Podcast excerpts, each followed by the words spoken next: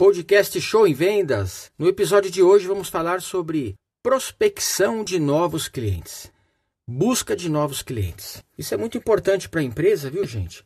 Você não ficar refém da sua carteira de cliente atual. Ir atrás de novos clientes é muito importante. Primeiro porque você oxigena a sua base de dados. Você traz sangue novo para a sua carteira de cliente.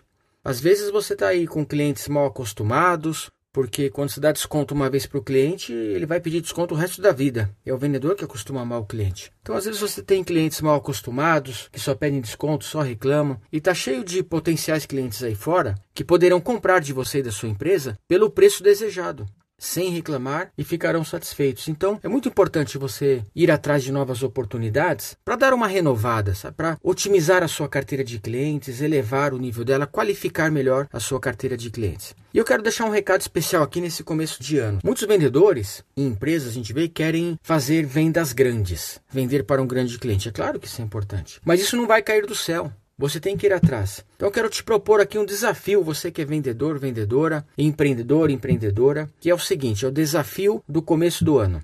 Conquistar um grande cliente até o meio do ano.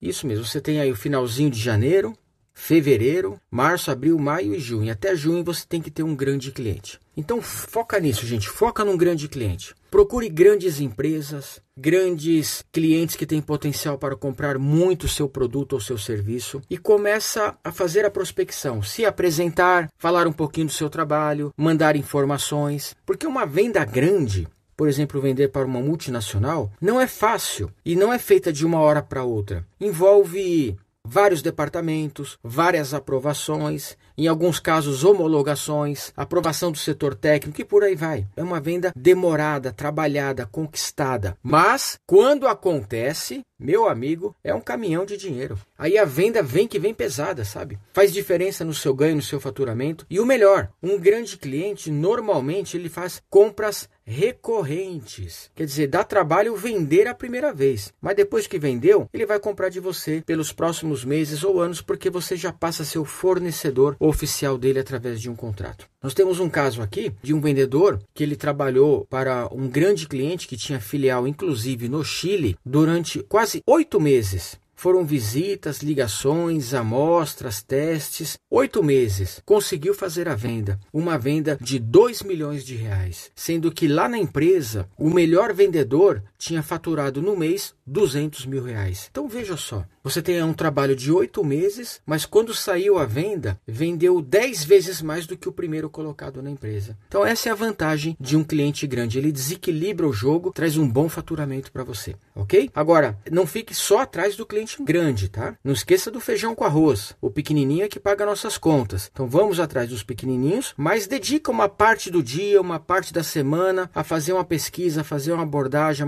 marcar uma reunião, plantar uma sementinha, sabe? Porque se você não focar, isso não irá acontecer. Então, não descuide dos pequenos, mas foque no cliente grande. Esse é o desafio que eu te deixo para o início de 2023. Força aí, pessoal. Boas vendas e sucesso. Uhul!